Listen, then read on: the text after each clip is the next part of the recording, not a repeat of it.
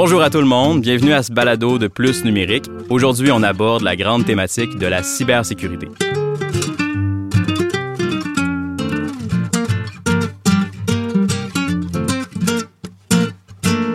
C'est souvent repoussé à la fin des projets technologiques, malheureusement, et pourtant, on devrait la trouver au premier plan. C'est une menace qui est aussi souvent trop ignorée avec la pensée magique du ça n'arrive qu'aux autres. Notre objectif est donc de la rendre plus claire, de rendre un peu tout ce monde de la cybersécurité au PME plus intéressant, plus aussi de premier plan et de démontrer son importance. Pour ce faire, on a la chance aujourd'hui d'avoir un invité de marque.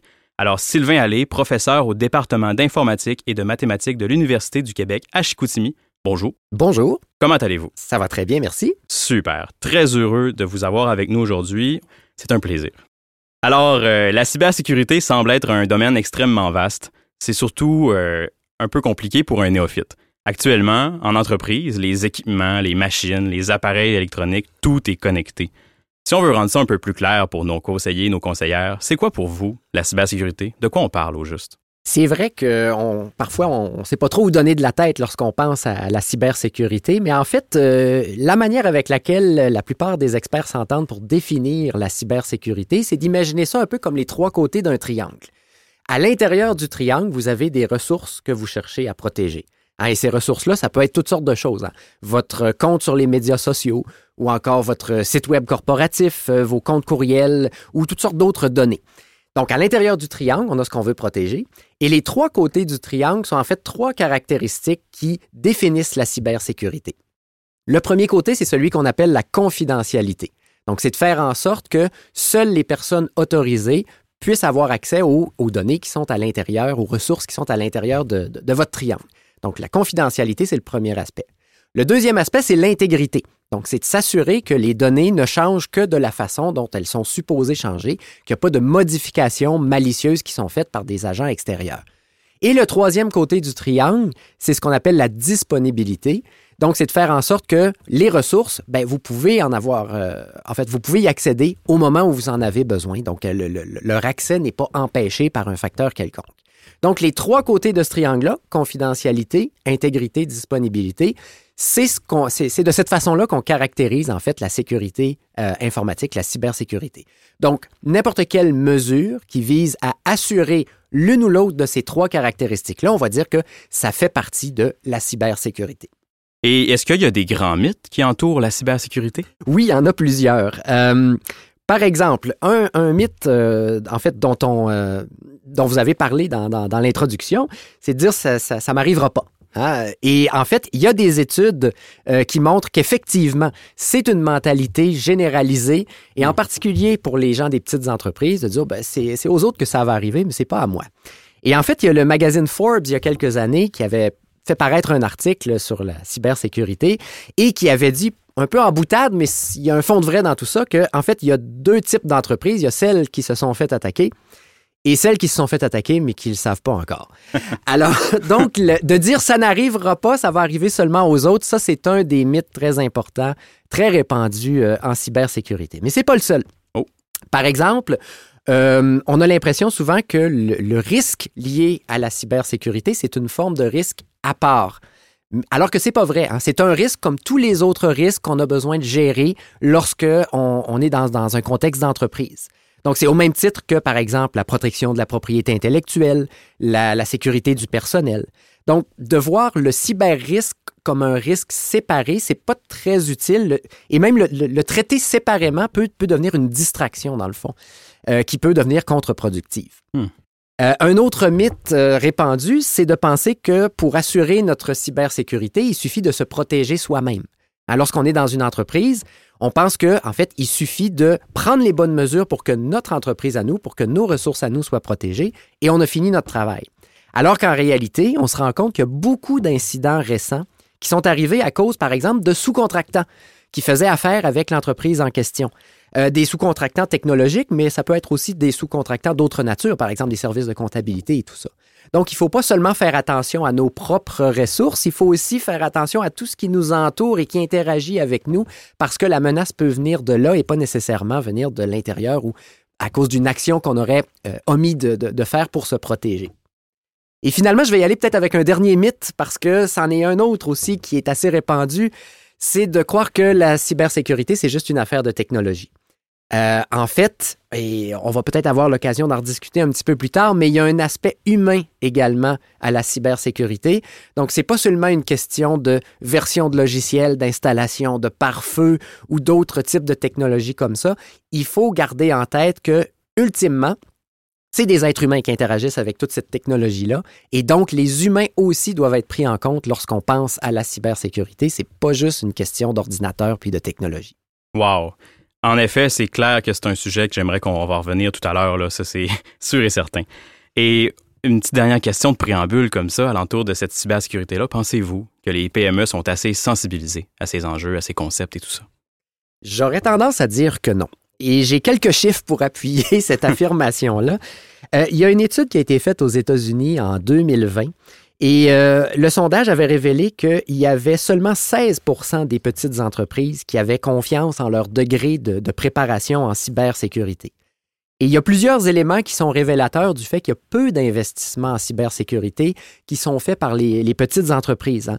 Il y a moins de la moitié des répondants dans ce sondage-là qui disaient mettre leur logiciel à jour, alors que c'est une des bonnes pratiques fondamentales qu'on devrait intégrer dans notre gestion de l'entreprise.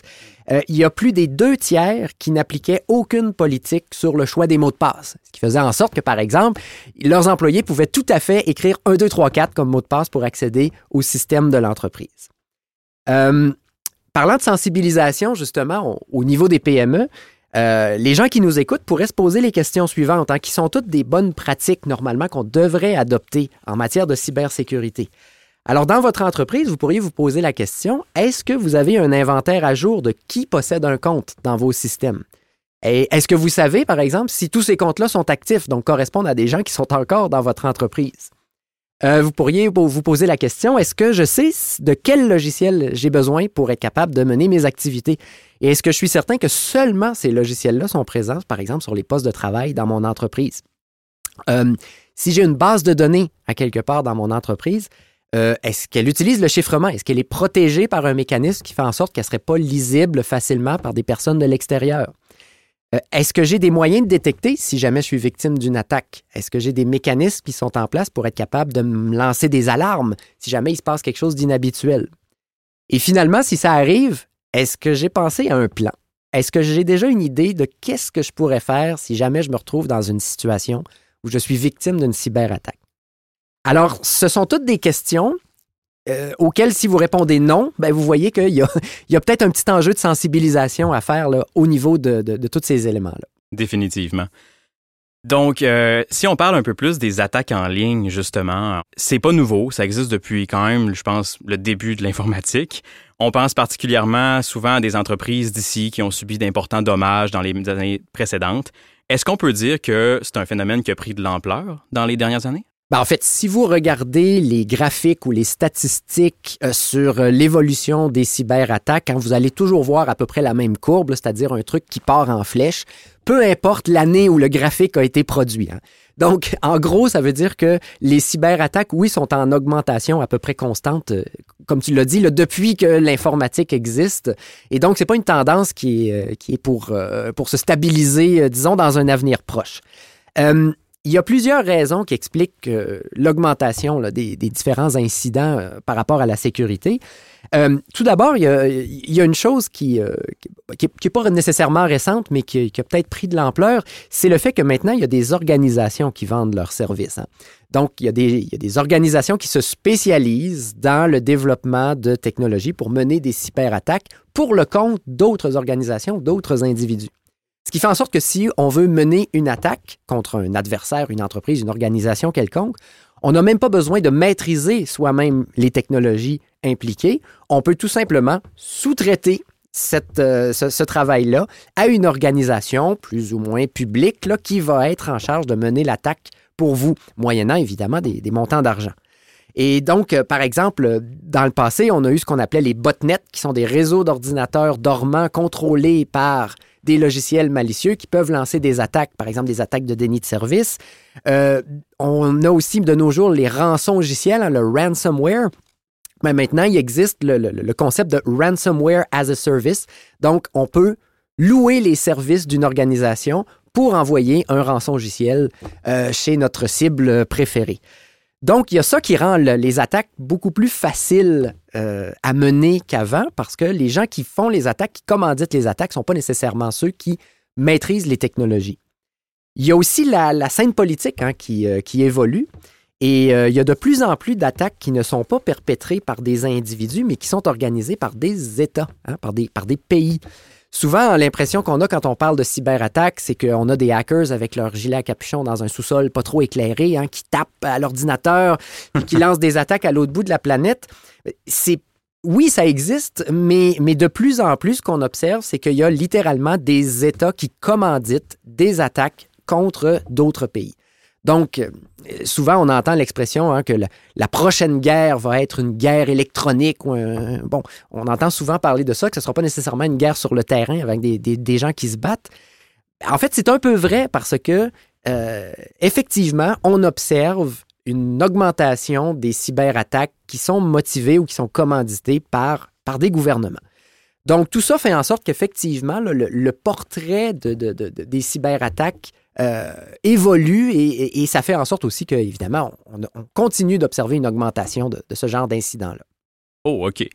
Mais quand on parle là, de, cyberattaques politiques ou même de, business, comme vous avez expliqué, j'imagine que si on se met à la place des dirigeants des petites et moyennes entreprises, c'est peut-être normal de penser qu'ils sont moins à risque, hein, c'est des petites entreprises, moins attrayantes, moins données. Oui, et si vous êtes euh, un dirigeant de PME qui est à l'écoute et que vous pensez ça, vous n'êtes pas tout seul.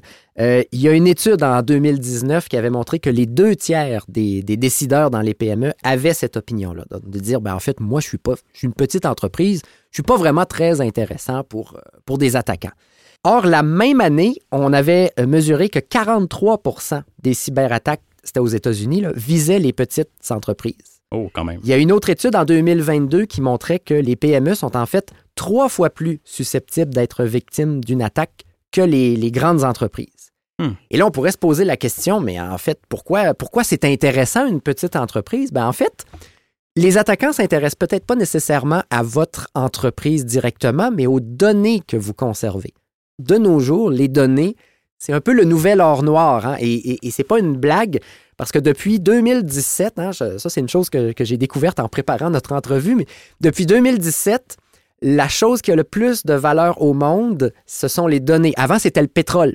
Et depuis 2017, on a, on a mesuré qu'en fait, la, chose qui avait le plus de valeur maintenant, c'était les données qui étaient détenues par des individus, par des organisations.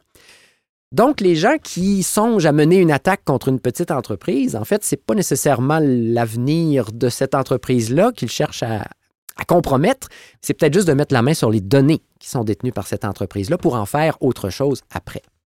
Et parlons de ces données-là, justement. Il y a un sujet qui est souvent à, la bouche de tout le monde ces temps-ci dans les dernières années. Hein. On parle de l'info nuagique. C'est quelque chose qui a triplé, en fait, chez les PME de, entre 2012 et à 2020, ici au Québec. C'est quasiment devenu un incontournable pour une entreprise. Y a-t-il des implications supplémentaires pour une PME qui aimerait faire la transition vers le cloud ou qui sont déjà basées sur l'info nuagique?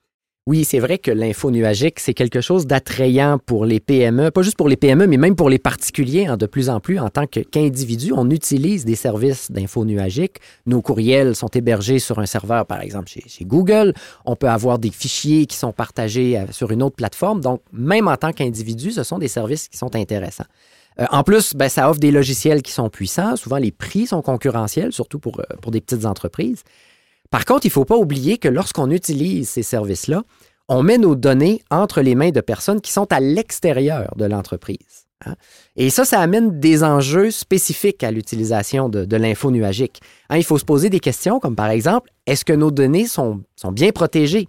Hein, l'organisation qui s'occupe de les héberger à notre place, ben, est-ce qu'elle utilise du chiffrement, donc de l'encryption? Est-ce que les données en question sont protégées contre l'action d'éventuels programmes euh, malveillants? Donc, est-ce que l'entreprise fait son boulot elle-même pour protéger les données que vous lui confiez? Euh, on peut aussi se poser la question des accès. Qui gère les accès à ces données-là? Donc, vous confiez les données à une entreprise tierce, mais elle, comment elle décide de qui a accès à ces données-là? Hein, parce que les, données en question peuvent être hébergées dans un autre pays. Donc, physiquement, elles peuvent résider sur des ordinateurs, sur des serveurs qui ne sont pas nécessairement au Canada, ce qui peut contrevenir à des lois canadiennes parfois. Et là, j'ai apporté ici un petit extrait euh, du contrat de service d'un fournisseur d'infos nuagiques. Et euh, j'ai extrait un petit passage de, de, deux phrases qui, expliquent un peu ce qu'ils font avec les données que vous leur confiez. Alors, ça va comme suit, ça dit, nous pouvons partager des informations, mais nous ne les vendons pas à des annonceurs publicitaires ou à d'autres tiers. Alors, je ne sais pas si je devrais être rassuré de lire ça. Hein. Ils peuvent partager mon information, mais au moins, ils ne les vendent pas. Hein. C'est bon. Euh, et ça dit ensuite, nous pouvons conserver, si nécessaire, ces informations afin de respecter nos obligations légales. Ce qui veut dire que même quand vous, vous détruisez des données ou vous dites aux, prestataires de services d'info nuagique, détruis ces données-là, ben, selon les termes de service de ce fournisseur-là, dont, je vais taire le nom, euh, en fait, ça se peut qu'eux décident de le garder. Donc, ils ne vous les montreront plus, ils vont dire oui, oui, c'est effacé. Mais en fait, dans leur contrat, ils, ont le, ils se gardent la possibilité de conserver ces données-là. Et euh, il y a certaines législations dans le monde où, en fait, les autorités peuvent donner une injonction à une entreprise pour dire ben, nous voulons les données de tel individu et vous n'avez aucun droit de regard là-dessus. Donc, il faut être prudent. Et là, euh, si les gens nous écoutent et disent ben, qui est ce fournisseur, hein? ben, en fait, je ne vous le dirai pas, et euh, si vous, vous utilisez des services d'info nuagique, allez lire les termes de service pour voir si c'est peut-être pas un de ceux que vous utilisez. Vous allez voir, vous allez découvrir toutes sortes de choses dans ces contrats-là. Très, très bon conseil. Alors, qu'est-ce qu'on peut faire pour limiter les risques liés au contrat de service? Ben, en fait, on peut le voir de deux façons. La première façon, c'est que, évidemment, si votre fournisseur de services ne respecte pas son propre contrat, bien évidemment, vous pourriez avoir des recours en disant, ben en fait, euh, j'utilise un service et je n'obtiens pas le service qui m'a été promis. Ça, c'est un premier volet. Mais par contre, si euh, le contrat en lui-même contrevient, par exemple, à des exigences légales, il n'y a pas grand-chose à faire, malheureusement. Hein. À partir du moment où vous utilisez le service, vous êtes réputé avoir accepté le contrat. Donc, si euh, les termes de service sont incompatibles, par exemple, avec vos exigences légales en matière de protection de données personnelles, par exemple, ben, la seule solution qui vous reste, c'est de vous trouver un autre fournisseur de services. Et je donne l'exemple de chez nous, à l'Université du Québec à Chicoutimi. On a reçu une mise en garde de cette nature-là, donc de ne pas utiliser un certain fournisseur de services, justement parce que ces termes de service contrevenaient avec un certain nombre d'exigences en matière de protection des données que, nous, en tant qu'employés, on devait respecter. Et vous nous avez parlé un peu plus tôt justement de certaines attaques qui sont possibles. Vous avez parlé de ransomware, de rançongiciel. Euh, est-ce qu'on pourrait décrire justement les principales menaces qui existent pour les entreprises? Oui, il y, a, beaucoup de catégories et euh, je ne veux pas en faire une liste exhaustive parce qu'on va passer vraiment beaucoup de temps. Mais en gros, les types d'attaques auxquelles on peut s'attendre, il y a par exemple tout ce qui a rapport avec l'exploitation de la crédulité ou de la confiance des gens. On parlait de facteurs humains tout à l'heure. Par exemple, l'hameçonnage. Donc, vous recevez un courriel qui dit que vous devez aller remettre euh, vos informations personnelles sur le site de votre banque alors que c'est pas vrai. Donc toutes les tentatives de fraude, euh, l'ingénierie sociale, donc des gens qui essaient de se faire passer pour par exemple un sous-traitant, pour un employé d'une autre succursale d'une entreprise pour essayer de vous soutirer de l'information. Euh, donc ça, c'est une première grande catégorie euh, d'incidents qui peuvent survenir, dont, on peut être victime dans, un contexte d'entreprise. Donc comme vous voyez, c'est vraiment d'exploiter dans ce cas-ci la confiance des gens. Et euh, ça, rejoint ce que je disais tout à l'heure, à savoir que c'est pas seulement une affaire de technologie. Là. Ici, c'est vraiment ce qu'on voit. Il y a les fameux logiciels malicieux. Donc, ce qu'on appelle en anglais le malware, donc tout ce qui est des virus, des vers. Donc, toutes les choses là, sur lesquelles on vous incite à cliquer lorsque vous recevez un courriel louche, ben, en fait, euh, il faut savoir qu'il y a plus de 90% de ces logiciels-là, d'ailleurs, qui se propagent sous la forme de fichiers joints à travers des messages, euh, à travers des courriels. Ah ouais. Euh, il y, a aussi ce qu'on appelle les attaques de déni de service. Donc, le déni de service, en fait, c'est de surcharger, de submerger votre organisation de tellement de requêtes qu'en fait, le système s'écroule parce qu'il n'est pas capable de, de, maintenir la charge. Donc, un déni de service, euh, un exemple tout bête, ça pourrait être, par exemple, un million d'ordinateurs qui décident de visiter le site web de votre entreprise, tous en même temps, tous la même page, exactement à la même heure. Ben, probablement que votre serveur, le, site web corporatif de votre entreprise ne sera pas capable de survivre à ça. Il va probablement planter et pendant un certain temps, ben, votre site web va être indisponible. Donc, il y a des attaques de déni de service. Et finalement, il y a une autre catégorie aussi qu'on appelle des attaques d'injection. J'entrerai pas dans le détail technique du fonctionnement de ces attaques-là, mais ça vise en fait l'exploitation souvent de vulnérabilités dans des logiciels qui sont exposés au public, par exemple des logiciels qui gèrent le site web de l'entreprise ou des logiciels qui gèrent par exemple les systèmes de, de, et tout ça. Et le but, c'est d'être capable d'aller exfiltrer de l'information de l'intérieur de l'entreprise en exploitant ces, vulnérabilités-là. Donc, ce n'est pas une raison pour paniquer, mais ça vous donne un aperçu là, du genre de menaces euh, auxquels on peut être confronté, qui sont très, très larges, hein, qui vont dans toutes sortes de directions. Très intéressant. J'espère que ça va répondre aux questions de nos auditeurs et nos auditrices. Euh, vous avez parlé un peu de ransomware tantôt. Je pense que c'était assez clair, mais c'est quoi la grosse différence avec le rançongiciel et ce que vous venez d'énumérer?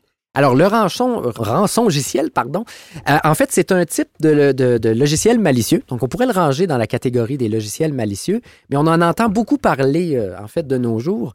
Euh, et en fait, le principe, c'est tout simplement que ce logiciel malicieux va aller s'insérer à quelque part dans votre organisation et va faire en sorte qu'une partie des données ou des services que vous utilisez deviennent indisponibles. Par exemple, si vous avez des données dans un disque dur, ben, le logiciel malicieux pourrait euh, crypter le contenu du disque dur. Et là, ben, en fait, il n'y a plus moyen pour vous d'être capable d'accéder au contenu qu'il y a sur ce disque dur-là. À moins de payer une rançon. Donc, normalement, lorsque cet incident-là survient, vous êtes contacté par les auteurs de l'attaque et là, on vous demande de verser un certain montant d'argent. Parfois, ça peut être en monnaie électronique, par exemple, ça peut être des bitcoins, ça peut être aussi de, l'argent sonnant. Et en, échange de quoi, on va vous donner la clé ou en fait le logiciel qui va être capable de remettre votre disque dur dans son état original, donc de vous redonner l'accès aux données. On peut le faire pour des données, mais on peut le faire aussi pour des services. On peut rendre des services indisponibles et ensuite de ça, ben, on vous redonne l'accès aux services en question. Et ça, ça arrive à toutes sortes d'organisations. Et en fait, on a l'impression que c'est quelque chose de récent, mais les rançons logiciels, leur première occurrence, euh, en fait, euh, observée, ça remonte à 1989. Donc, c'est quelque chose qui est quand même presque aussi vieux que l'informatique. Pas tout à fait, mais donc c'est quelque chose qui n'est pas récent. Euh, par contre, on a battu des records hein, dans, le passé récent par rapport aux rançons qui ont été versées par des organisations. En 2021, le paiement record qui avait été versé, c'était au Canada de 48,4 millions de dollars. Donc, il y a une organisation qui a accepté de payer 48 millions de dollars à une organisation tierce inconnue pour retrouver l'accès à ces données. Et en fait, les rançons logicielles sont en croissance. Hein. Entre 2000, juste entre 2020 et 2021, au Canada, on a vu une augmentation de 150% des incidents liés aux rançons logicielles. Donc, c'est quelque chose qui fait beaucoup jaser. Incroyable, vraiment. Et là, on a vu les genres de dommages qu'un rançon logiciel pourrait faire, mais pour ce qui est des autres problématiques ou des autres cyberattaques, c'est quoi? Qu'est-ce que ça pourrait faire de ne pas avoir une bonne protection? Bien, le premier dommage auquel on pense, hein, c'est celui des dommages financiers ça coûte quelque chose de se faire attaquer. Et au Canada, on avait estimé qu'une fuite de données, ça coûtait en moyenne 6,3 millions de dollars lorsque ça survient. Ah, parce qu'un incident de, cybersécurité, ça consomme des ressources. Euh, ça occasionne aussi des dépenses. Hein, on peut parler d'une perte de revenus parce que, par exemple, l'entreprise doit interrompre ses activités pendant un certain temps. On parle bien entendu de frais pour être capable de remédier au problème, par exemple, si on est attaqué par un rançon logiciel, peut-être que, en fait, on va payer la rançon pour obtenir l'accès à nos données. Euh, on a peut-être aussi des frais légaux qu'on va devoir payer, euh, ou encore des pertes subséquentes de parts de marché euh, ou des coûts liés à la réparation du problème et tout ça. Il ne faut pas oublier aussi qu'une une cyberattaque, ça peut entraîner une hausse des prix. Il y a une étude qui a été faite en 2022 euh, qui avait montré que 60% des entreprises qui avaient subi une fuite de données avaient dû refiler la facture à leurs clients en augmentant les prix euh, ultérieurement. Donc ça, c'est un premier dommage auquel on pense évidemment. Il y a peut-être même la survie de l'entreprise hein, qui peut être euh, en jeu. il y a une autre étude de, la National Cyber Security Alliance qui avait calculé que 60% des PME qui avaient subi une attaque étaient fermées au bout de six mois. Donc, des fois, ça peut ça peut causer des dommages dont l'entreprise ne peut même pas se relever euh, à, court moyen terme. Et finalement, il y a aussi la question de la réputation. Euh, et en fait, lorsqu'on interroge les dirigeants d'entreprise sur leurs inquiétudes face à une cyberattaque, le premier élément qui est mentionné, c'est celui de l'atteinte à la réputation, soit de l'entreprise elle-même ou des employés qui étaient présents au moment où l'attaque est arrivée. Il y a une étude qui avait été faite en, en Oregon en 2019 qui, euh, en fait, on avait demandé à des gens du public si jamais une fuite de données survient dans une entreprise dont vous êtes le client, euh, à qui incombe la responsabilité de cette fuite de données-là? Et les gens avaient répondu que l'entreprise avait 46% de la responsabilité et l'attaquant 54% Donc, aux yeux des clients, la responsabilité est partagée presque également entre la personne qui fait l'attaque et la victime de l'attaque, ce qui est quand même surprenant. Oui, vraiment. Et, dans la même étude, il y a quatre répondants sur dix qui disaient qu'ils ne voulaient pas demeurer des clients de la compagnie si jamais ils étaient impliqués dans une fuite de données avec leurs données personnelles. Donc, la réputation de l'entreprise peut aussi en prendre un coup lors d'une, lors d'une euh, cyberattaque. Clairement un point très important. Et tantôt, vous avez rapidement évoqué l'écosystème et tous les liens qui peuvent exister au-delà de l'entreprise. Ça m'éveille un peu la question, c'est quoi les risques qu'il pourrait y avoir pour les acteurs avec qui on travaille, nos partenaires, tout ça? Est-ce qu'il y a des dommages pour eux aussi? Oui, il ne faut pas oublier qu'une cyberattaque, évidemment, ça vise par exemple une organisation, mais il y a toutes sortes de dommages collatéraux, évidemment, à cette attaque-là, parce que l'entreprise fait partie d'un ensemble plus grand. Euh, si dans votre entreprise, vous hébergez de l'information sur des clients, euh, par exemple des numéros de téléphone, des adresses de facturation et tout ça, et que vous êtes victime d'une fuite de données, bien évidemment, vos clients vont indirectement devenir des victimes de cette cyberattaque-là aussi. Euh, donc, comme je l'ai dit tout à l'heure, c'est peut-être pas nécessairement votre entreprise qu'on vise, mais c'est l'information que cette entreprise-là détient sur d'autres, d'autres individus ou d'autres entités. il ne faut pas oublier aussi qu'il y a des obligations légales hein. Euh, au Québec euh, et au Canada. Donc, lorsque vous hébergez des données personnelles sur des, personnes tierces, eh bien, il y, a un cadre législatif qui, euh, qui définit des responsabilités que vous devez respecter.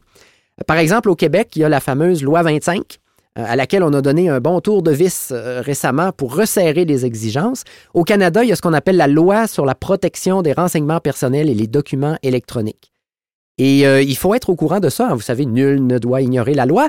Et donc, si vous conservez des données personnelles, par exemple, vous avez le devoir de les protéger contre leur perte, leur vol ou tout autre accès non autorisé.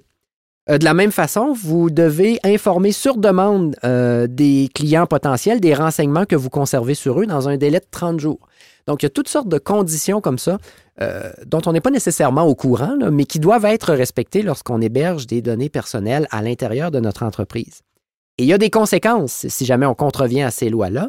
Entre autres, la loi canadienne, maintenant, prévoit des amendes qui peuvent aller jusqu'à 100 000 si on montre que vous n'avez pas fait preuve de diligence dans votre gestion des données personnelles. Donc, il faut être conscient de ça aussi. Il y a des responsabilités qui viennent avec la gestion des données personnelles je pense que ça vaut la peine de se protéger comme il faut.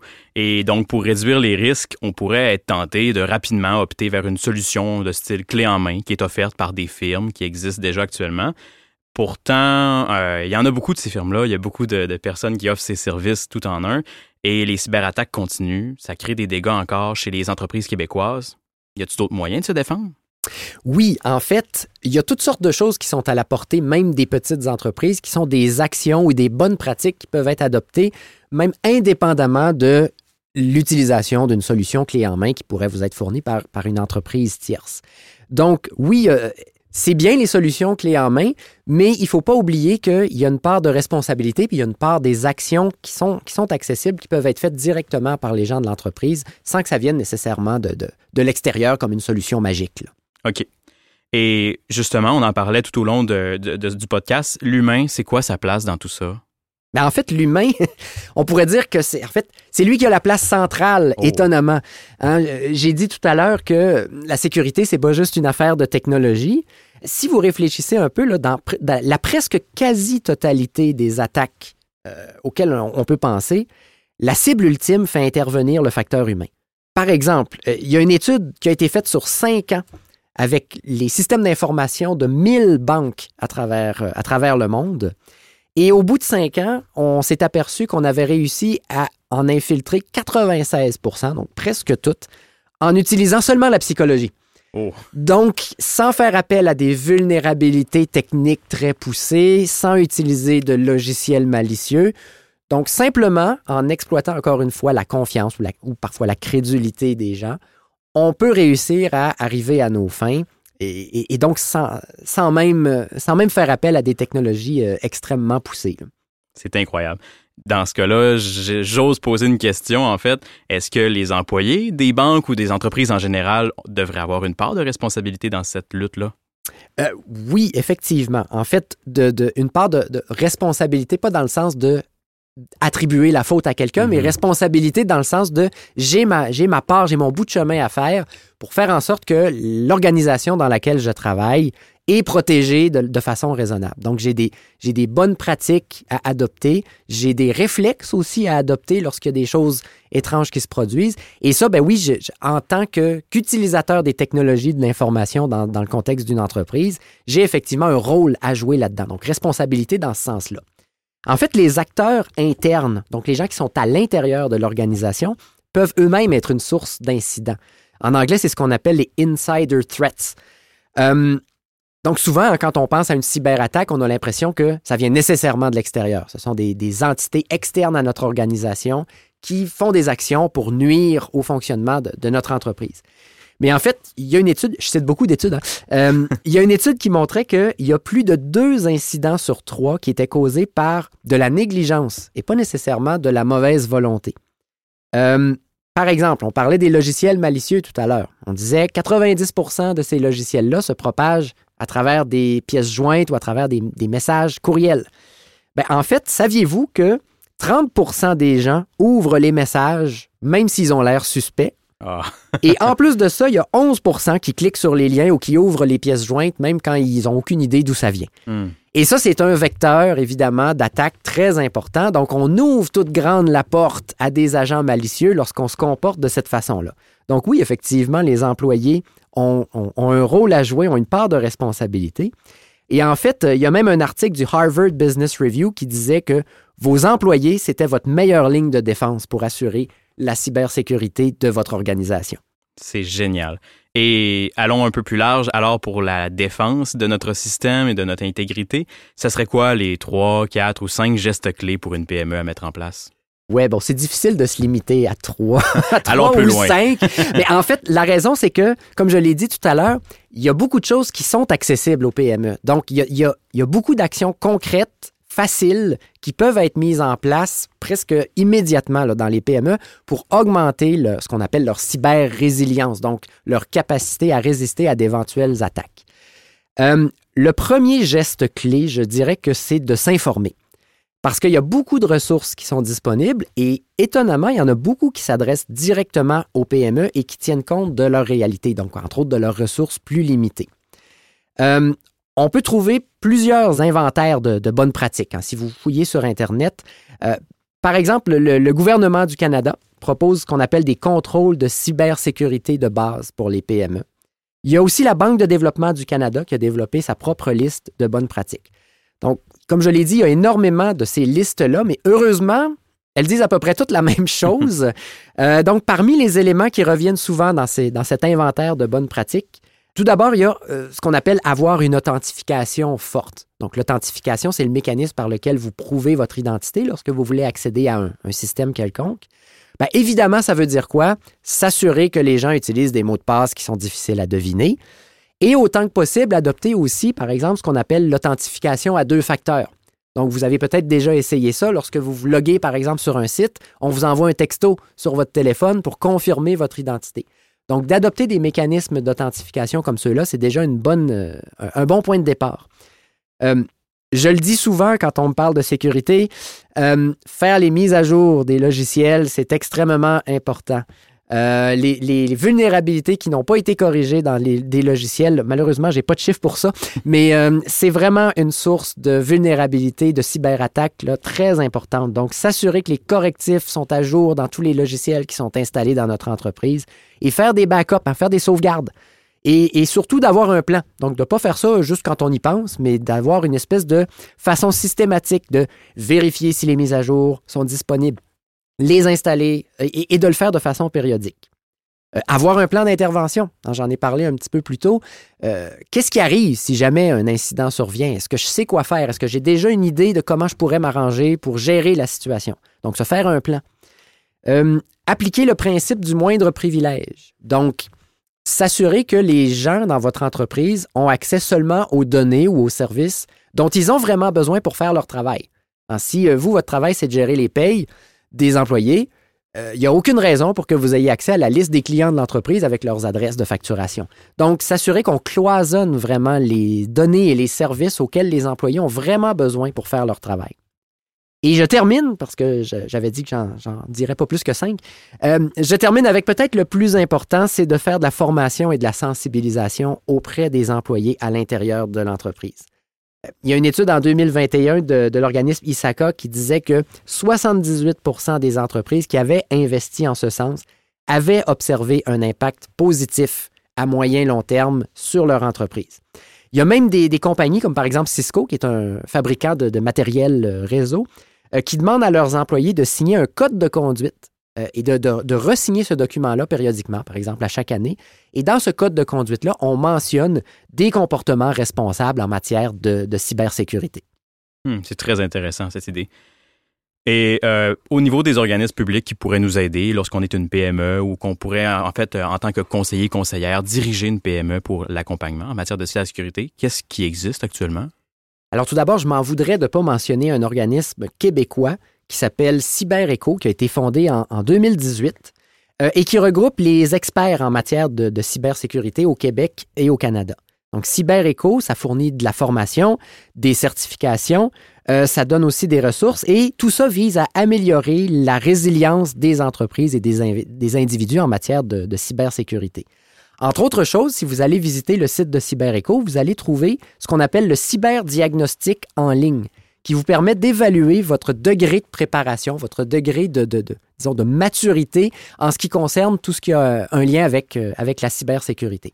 Donc, il y a énormément de ressources euh, et, ça vient du Québec, donc c'est quand même quelque chose d'intéressant. Ensuite, il y a le Centre canadien pour la cybersécurité. Donc, c'est un, une branche du, du gouvernement fédéral. Euh, ce sont eux qui proposent les, contrôles de base dont je parlais tout à l'heure, mais aussi plusieurs autres ressources pour les PME. Euh, il y a même un guide qui s'appelle Pensée cybersécurité où on parle de toutes sortes d'éléments comme par exemple le budget à allouer à la, sécurité, euh, la navigation web sécuritaire, les programmes malveillants, etc., etc. Et finalement, je mentionne un autre organisme, cette fois-ci qui est basé aux États-Unis, euh, qui s'appelle le Center for Internet Security, CIS. Et entre autres, le CIS produit un document qui est mis à jour périodiquement qui s'appelle CIS Controls c'est un document de référence qui regroupe des bonnes pratiques simples et claires qui sont divisées en 18 grandes catégories. Euh, et ce sont des choses très concrètes, euh, très bien expliquées, que vous pouvez mettre en application à l'intérieur de votre entreprise. Et ce qui est intéressant des CIS Controls, c'est que, évidemment, les gens sont conscients qu'on n'a peut-être pas les moyens ou le temps d'adopter toutes ces mesures-là. Alors, elles, ont été priorisées. Donc, elles ont été classées en trois niveaux de priorité. Ce qui fait que si vous vous dites, je suis une petite entreprise, j'ai des ressources limitées, ben, le document va vous dire, ben, avec le temps que vous avez puis les ressources que vous avez, concentrez-vous sur ceci. Et on identifie un ensemble de bonnes pratiques. Et ensuite, on dit, si vous voulez aller plus loin, voici un deuxième ensemble de bonnes pratiques que vous pourriez adopter par-dessus celles que vous avez déjà mises en application. Et ainsi de suite. Donc, on est conscient de la réalité des entreprises, que les ressources peuvent être limitées et on a vraiment euh, priorisé les actions les plus importantes. C'est très, très, très intéressant. Alors, c'est toute une tournée que vous nous avez offert là, Monsieur Allé. Euh, c'est très profond. J'imagine que ça va répondre à beaucoup de questions euh, de nos conseillers conseillères. On a parlé de pas mal tout ce qu'il y avait d'important au niveau de la cybersécurité, les types d'attaques.